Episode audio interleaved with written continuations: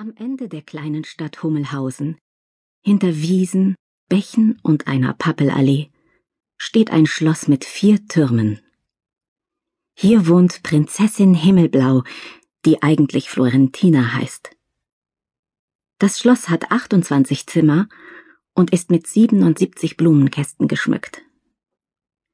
Prinzessin Florentina wohnt hier nicht alleine. Auf dem Schild, das neben dem eisernen Eingangstor hängt, stehen in Schnörkelschrift vier Namen. Königin Patricia, König Richard, Prinz Niklas und Prinzessin Himmelblau. Wie die Prinzessin zu diesem hübschen Namen kam? Das war so. Eines Tages, es war ein Regentag im Mai, beschloss Königin Patricia, dass das Schloss, in dem sie mit ihrer Familie wohnte, ein wenig bunter werden sollte. Immer nur weiß, das ist nichts für uns. Die Königin blickte in die Runde. Mit am Tisch saßen ihr Gatte, König Richard, und ihre beiden Kinder, Prinzessin Florentina und Prinz Niklas. Sie tranken Tee und aßen Apfelküchlein. Regentropfen prasselten aufs Fensterbrett. Was schlagt ihr vor?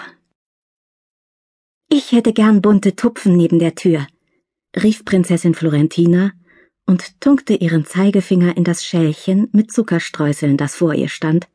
Wäre das nicht herrlich?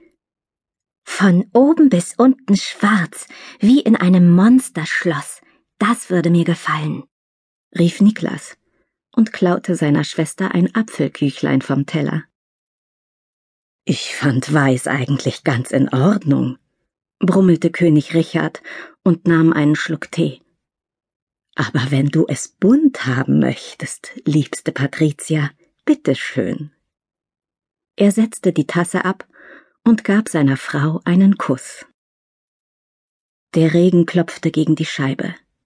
Doch als die Königin sich umdrehte, um nach draußen zu schauen, riss die Wolkendecke auf. Ein Stück blauer Himmel guckte hervor, und zauberte ein Lächeln in alle Gesichter. Florentina freute sich, weil sie dann nach dem Tee mit ihrer allerbesten Freundin Lotta im Schlossgarten Seil hüpfen konnte. Niklas freute sich, weil er ein selbstgebasteltes Papierschiff auf dem Schlossteich schwimmen lassen wollte. König Richard freute sich, weil er seinen Nachmittagsspaziergang nicht mit Regenmantel und Gummistiefeln machen musste. Der blaue Himmel verbreitete rundum gute Laune. Da klatschte die Königin in die Hände. Das Schloss wird himmelblau, verkündete sie, und alle waren einverstanden. Königin Patricia fuhr mit der Kutsche in die Stadt. Sie kaufte Pinsel und zwölf Eimer Farbe, denn das Schloss war wirklich groß. Am nächsten Morgen legten die Diener los.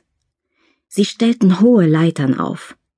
An einem langen Seil zogen sie Farbeimer nach oben, damit sie auch die vier Türme streichen konnten. Florentina und Niklas wollten unbedingt helfen.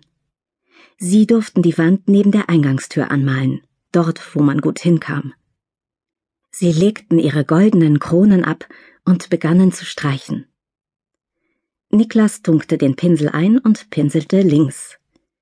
Florentina tunkte den Pinsel ein und pinselte rechts. Doch dann, die Prinzessin war fast fertig mit ihrer Arbeit, öffnete sich die Tür. Heraus schaute die Fußspitze der Kammerzofe Amelie, die den Dienern eine Brotzeit bringen wollte. Amelie trug ein Silbertablett mit Schinkenbrötchen. Die Brötchen stapelten sich so hoch, dass die Kammerzofe die Kinder nicht sah. Amelie gab der Tür einen kräftigen Schubs, die Tür flog weiter auf und traf Florentina genau am Po. Kopfüber purzelte sie in den Farbeimer. Hilflos zappelte sie mit den Beinen, die arme Prinzessin. Plötzlich war alles blau.